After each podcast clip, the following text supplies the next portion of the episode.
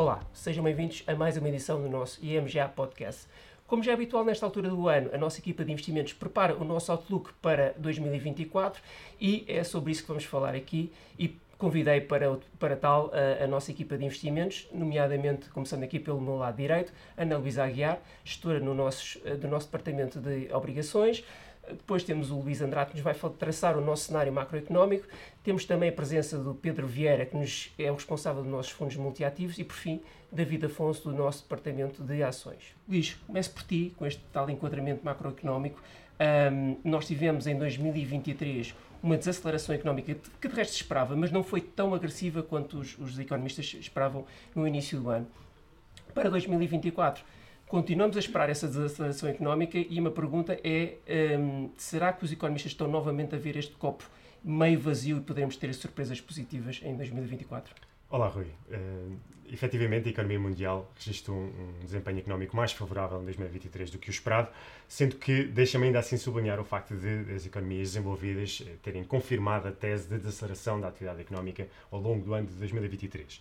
A principal exceção foi uh, a dinâmica económica nos Estados Unidos uh, e, na minha opinião, muito fruto de uma combinação de fatores que dificilmente será replicável em 2024. Aqui falamos, por exemplo, da queda dos preços das matérias-primas, do contributo da política orçamental, do desempenho bastante sólido do consumo privado, algo assente no, no, crédito ao consumo e também na herança das poupanças sedentárias durante o período pandémico. E depois temos um fator que eu acho que provavelmente uh, suplanta todos os outros que acabei de comentar, que é a capacidade que as empresas e as famílias tiveram de estender a maturidade da sua dívida a taxas de juros bastante baixas e isso permitiu uh, mitigar e até adiar o impacto da subida das taxas de juros do mercado na sua, na, na, na, na sua, na sua função no dia a dia. Portanto, uh, tudo isto, e uma forma mais pomposa de dizer isto, é que o mecanismo de transmissão da política monetária foi, para a economia real foi mais lento do que o esperado.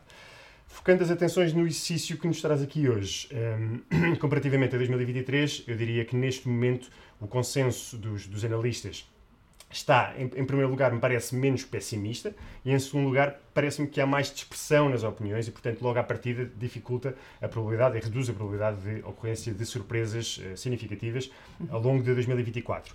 Focando precisamente nesse consenso dos analistas, a projeção é de um crescimento relativamente modesto da economia mundial, pouco acima de 2,5%, o que historicamente é abaixo da trajetória, um, da trajetória média. Temos, uh, uh, em termos de grandes blocos, as economias emergentes ainda a fazer relativamente bem, provavelmente ainda com algum espaço para acelerar marginalmente face ao ano 2023.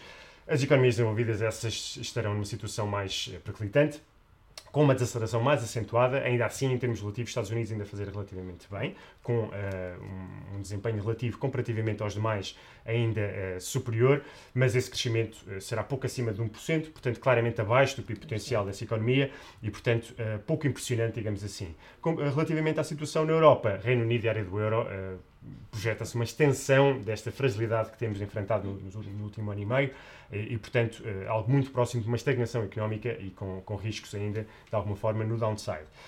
Olhando para a minha opinião pessoal, considero que a trajetória no próximo ano será, em termos agregados, claramente descendente, sendo que, comparativamente àquilo que acabei de comentar, vejo alguns riscos acrescidos no downside, ou seja, riscos de um desenvolvimento um pouco mais negativo, com inclusive espaço potencial para a ocorrência de recessões nas economias desenvolvidas, incluindo nos Estados Unidos, sendo que, para ser totalmente claro, nós uh, consideramos que, uh, na, na, na, eventualidade de ocorrerem uh, recessões nas economias desenvolvidas, vemos espaço para a ocorrência de recessões relativamente curtas no tempo e de proporção relativamente modesta comparativamente à história qualquer cenário de uh, projeção económica fica incompleto e é pouco prudente se não incluirmos cenários alternativos e nesse âmbito e face à incerteza em que vivemos é relativamente fácil uh, identificar riscos positivos e negativos, sendo que, na minha opinião, na, nas últimas semanas, uh, face à queda acentuada da inflação e também à retórica mais branda dos bancos centrais, parece-me que os riscos estão um bocadinho mais enviesados para, para a história positiva. E, portanto, nesse âmbito, eu diria que uh, há uh, o, o, risco, ou a possibilidade de os desenvolvimentos económicos serem marginalmente mais favoráveis do que os que são subjacentes no nosso cenário central. Sim, falavas há pouco da inflação, e isso foi um tema central novamente em 2023. Um recuo muito acentuado, até maior do que, do que previsto. Isso condiciona, obviamente, a, a, atuação dos bancos centrais. Apesar deste recuo, a inflação continua acima de, do objetivo principal dos bancos centrais. Dito isto, estamos acima desses objetivos, mas esperas, ou esperamos que uh, o pico de taxa de juros das taxas diretoras já tenha sido atingido. Porquê? Sem dúvida que a inflação vai continuar e será uh, o elemento principal uh, a ter em equação em qualquer exercício de projeção económica para 2024. E, portanto, um, ehm, depois de em 2023 teremos assistido a uma queda, como dizias, muito acentuada da inflação, um, ehm, e isto foi muito fruto da queda dos preços nas componentes de bens, com alguma evolução também favorável nas rubricas de serviços, embora ainda haja um longo caminho a percorrer nessa vertente. A questão, como dizes bem, é que a inflação continua, em termos homólogos, eh, ainda bem acima ou algo acima do objetivo dos bancos centrais. A questão é que quando olhamos para métricas alternativas e análises uh, um pouco diferenciadas, por exemplo, variações mensais das leituras de inflação, olhamos para a trajetória setorial, aquilo que vemos é uma evolução mais favorável uh, e, inclusive, já níveis relativamente consistentes com o objetivo dos bancos centrais.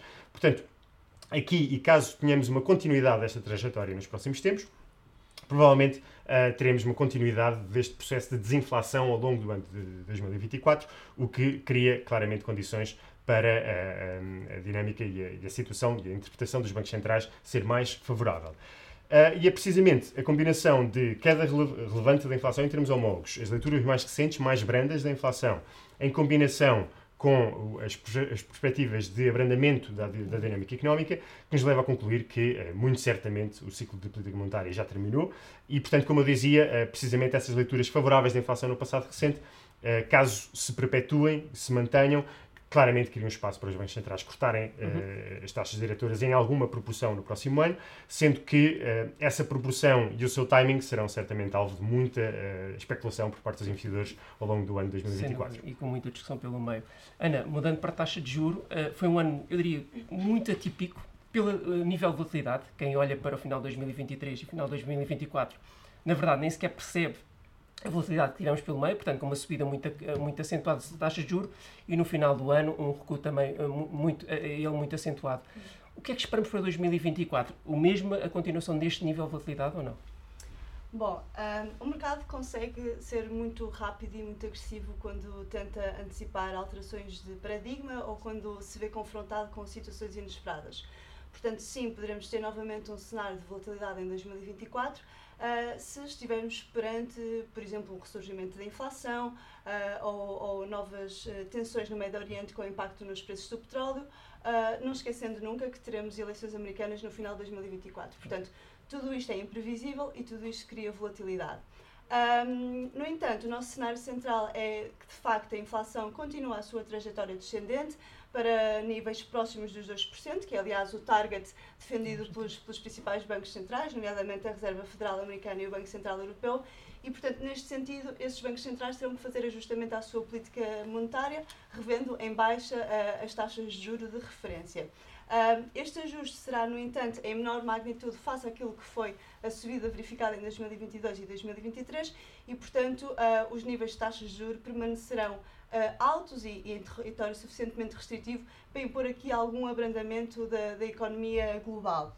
Um, neste, neste momento, o mercado está uh, a descontar uh, quedas de taxas de referência de cerca de 1,5%, algo que nós achamos um pouco excessivo para a economia europeia, mas não é impossível para a economia uh, americana. E, como tal, em 2024, mesmo que tenhamos aqui uh, movimentos de taxas de juros de mercado de grande amplitude, uh, é a nossa convicção que o ciclo de subidas de taxas, por um lado, já terminou e, por outro lado, iremos terminar o ano de 2024 com níveis de taxas de juros de mercado próximos dos níveis atuais. Ana, mudando para o segmento de crédito, tivemos um ano muito positivo em 2023, até mais positivo do que a generalidade dos investidores antecipava, mas para 2024 continuamos a estar bastante otimistas. Porquê as razões deste otimismo? Sim, verdade, foi. De facto, 2023 foi um, um ano que surpreendeu, quer do ponto de vista de crescimento, uh, em que se esperava que fosse mais anémico, quer do ponto de vista das empresas que conseguiram passar para o consumidor final uh, a inflação e com isso conseguiram proteger as suas margens e os seus resultados.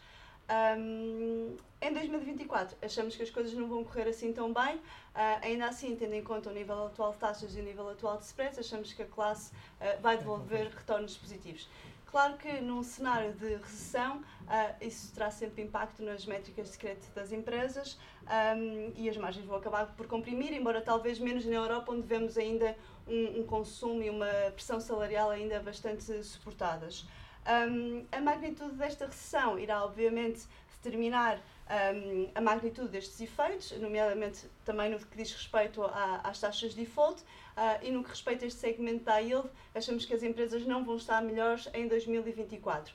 Já as empresas de investment grade, que também irão sofrer com a retração económica, ainda assim têm todo um balanço, uma robustez para sim, lidar sim. com esta parte mais baixa do ciclo económico. Uh, por fim, uh, é importante dizer que Durante o ano de 2023 assistimos a uma procura bastante expressiva dos produtos de curto prazo, nomeadamente dos depósitos, cujas remunerações não se vão repetir em 2024, tendo em conta o corte de taxas que perspectivamos. Como tal, poderemos ter aqui uma massa algo significativa de investidores que irão procurar soluções no espectro do investment grade em euro, que é, aliás, onde eh, é o foco dos investimentos dos fundos de, crédito geridos na IMGA. E, portanto, eh, esta procura irá motivar fortes valorizações e é essa tendência que queremos captar.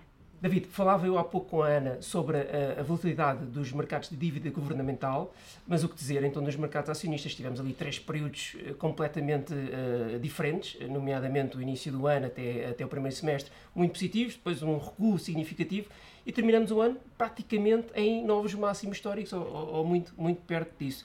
Antes de entrarmos propriamente no Outlook, explica-nos como é que foi gerir fundos de ações este ano e a razão pela qual nós conseguimos, apesar de toda esta volatilidade, resultados muito, uh, muito interessantes. Bom, efetivamente foi um ano bastante peculiar, o ano 2023. Nós normalmente falamos do, da expressão cisne negro para descrever eventos mais negativos, mas a verdade é que a origem dessa expressão quer simplesmente dizer que é um, um evento muito marcante, mas que era de muita difícil uh, previsão. E a verdade é que há um ano atrás, quando fazíamos o Outlook para 2023, nós e todo o mercado, toda a gente falava da questão da recessão, estava toda a gente focada nessa, nessa questão e a verdade é que ela não ocorreu. Daí eu poder achar que posso descrever o ano 2023 como o cisne negro, portanto, uma raridade. Efetivamente, o arranque do ano foi bastante positivo, mas o nosso posicionamento, que na altura era mais cauteloso, até nos beneficiou bastante. Porquê? Porque a nossa preferência ia mais para empresas de cariz tecnológico, de empresas líderes de grande inovação, e foi esse perfil que os mercados uh, uh, tiveram interesse em investir. Se estamos claramente relembrados ainda da questão da inteligência artificial e da Nvidia, que inclusivamente mais do que triplicou uh, seu, a sua cotação. Após este primeiro semestre, efetivamente, depois tivemos ali um pullback, o que é um movimento muito natural, depois de um arranque tão positivo uh, por parte dos mercados.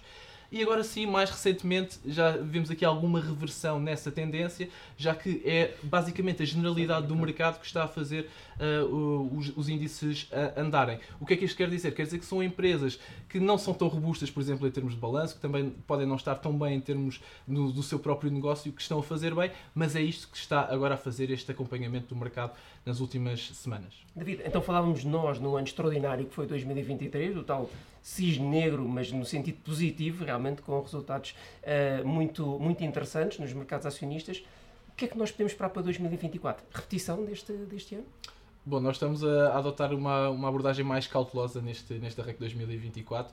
Não estamos a comprar muito esta euforia que o mercado hum. está, está a ter nestas últimas semanas. Aquilo que nós então estamos a, a, a perceber então a generalidade do mercado está a acompanhar uh, aquela que foi a performance das, das chamadas sete magníficas. E se nos lembrarmos há, há, seis meses atrás, quando também estivemos aqui a fazer uh, uma, uma resenha daquilo que foi o primeiro semestre de, deste ano, uh, nós dizíamos que o mercado, a subida do mercado tinha sido muito suportada pelas sete magníficas, Apple, Alphabet, Amazon, Microsoft, Meta, Nvidia e também a Tesla, e que por esse motivo a abrangência era das mais baixas da, da história. A verdade é que nestas últimas semanas, com esta recuperação do restante do mercado, este registro já praticamente se, se dissipou. Por, por um lado, nós achamos que, uh, em termos do ciclo económico, normalmente costuma-se falar em termos de quatro ciclos macroeconómicos e depois hum, microciclos dentro desses, desses ciclos macro. No ciclo macro da expansão, nós achamos que podemos estar aqui próximos daquele que é o chamado boom, que é então este, este movimento de euforia yeah. que pode estar aqui associado. Deixa-me dar-te um número para tentar ilustrar isto que eu estou a tentar dizer para um, um, um, um ETF, um dos ETFs mais conhecidos para o S&P, recebeu 45 mil milhões de euros de investimentos em 2023. E a verdade é que 80% deste valor aconteceu nos últimos uh, dias, agora perto do, do Natal. Portanto, há realmente aqui um, um, medo de ficar de fora por parte dos uhum. investidores e está então esta euforia agora aqui sub, subjacente.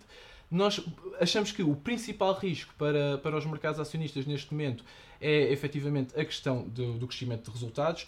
Os analistas têm uma predileção pela, pela estimativa dos, dos 10%, se virmos na história há, há uma grande recorrência desse número, e a verdade é que para 2024 os analistas estão até à espera de mais do que esses 10%. Portanto, nós achamos que há aqui um risco acrescido de execução por parte das empresas para conseguirem atingir estes, estes resultados. E se estiveres recordado, nas últimas uh, apresentações de resultados, Algumas empresas, nomeadamente aquelas que estão mais ligadas ao retalho, portanto, mais próximas do consumidor, já avisaram para as dificuldades que por aí se uh, uh, avizinham.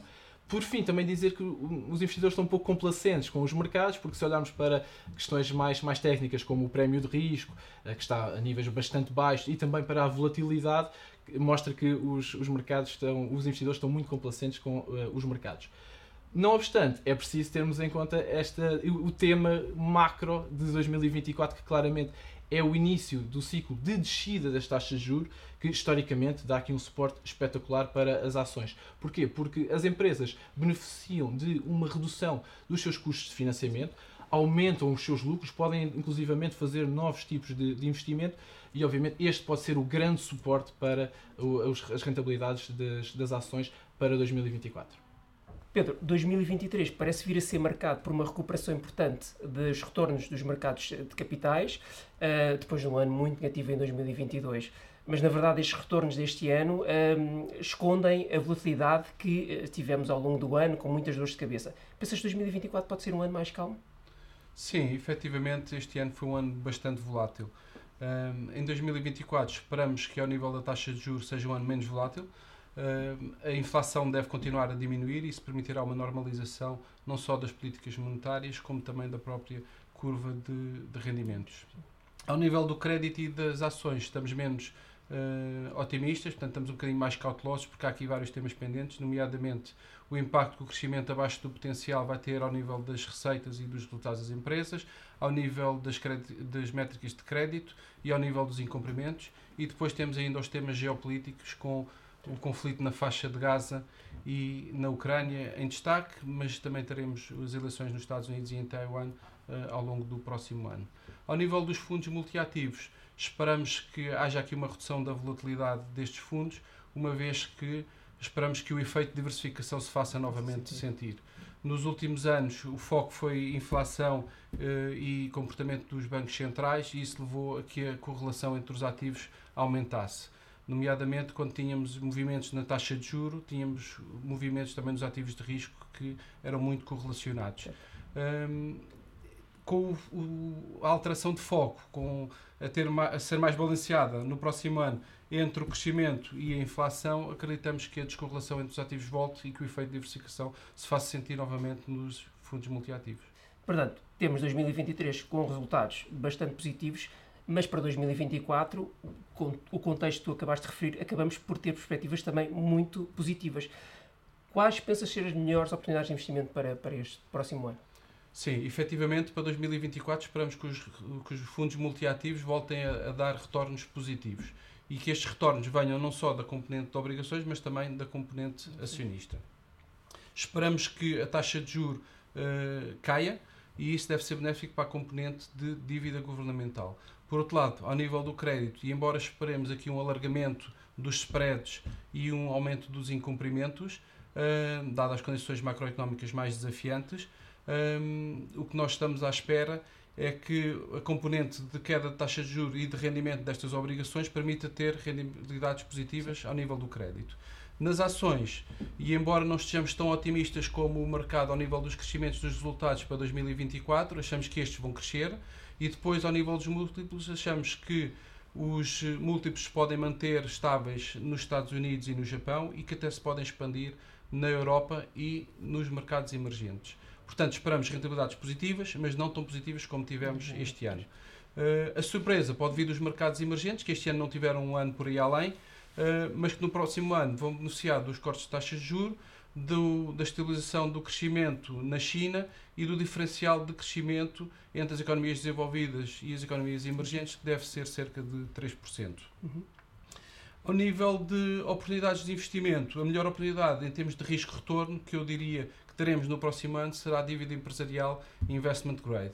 Isto porque, embora não seja o segmento que vai ter a rentabilidade mais exuberante, o facto de ter uma volatilidade baixa faz com que o retorno por unidade de risco seja bastante interessante. Muito bem, obrigado. Muito obrigado a todos pela vossa presença aqui. Uh, obrigado também a toda a equipa de investimentos pelo fantástico trabalho realizado em 2023.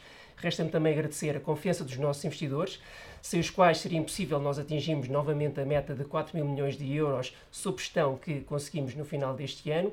Termino desejando a todos uh, votos de boas festas. Qualquer informação ou opinião apresentada tem efeitos meramente informativos e está sujeita a alterações sem aviso prévio. A IMGA não é responsável pelo uso feito pelos ouvintes das informações que integram o presente podcast, nem pelos prejuízos, diretos ou indiretos, que lhe possam advir. Quaisquer rentabilidades divulgadas representam dados passados, não constituindo garantia de rentabilidade futura. O investimento em fundos pode implicar a perda do capital investido, caso o fundo não seja de capital garantido. Esta informação não dispensa a leitura da informação fundamental do investidor e do prospecto, disponíveis em imga.pt, cmvm.pt e nos respectivos sites dos bancos distribuidores, antes de tomar uma decisão de investimento. Para qualquer informação adicional, contacte-nos nas redes sociais em Gestão de Ativos ou para o número de telefone 21 120 9100, de segunda a sexta-feira, das 9 às 18.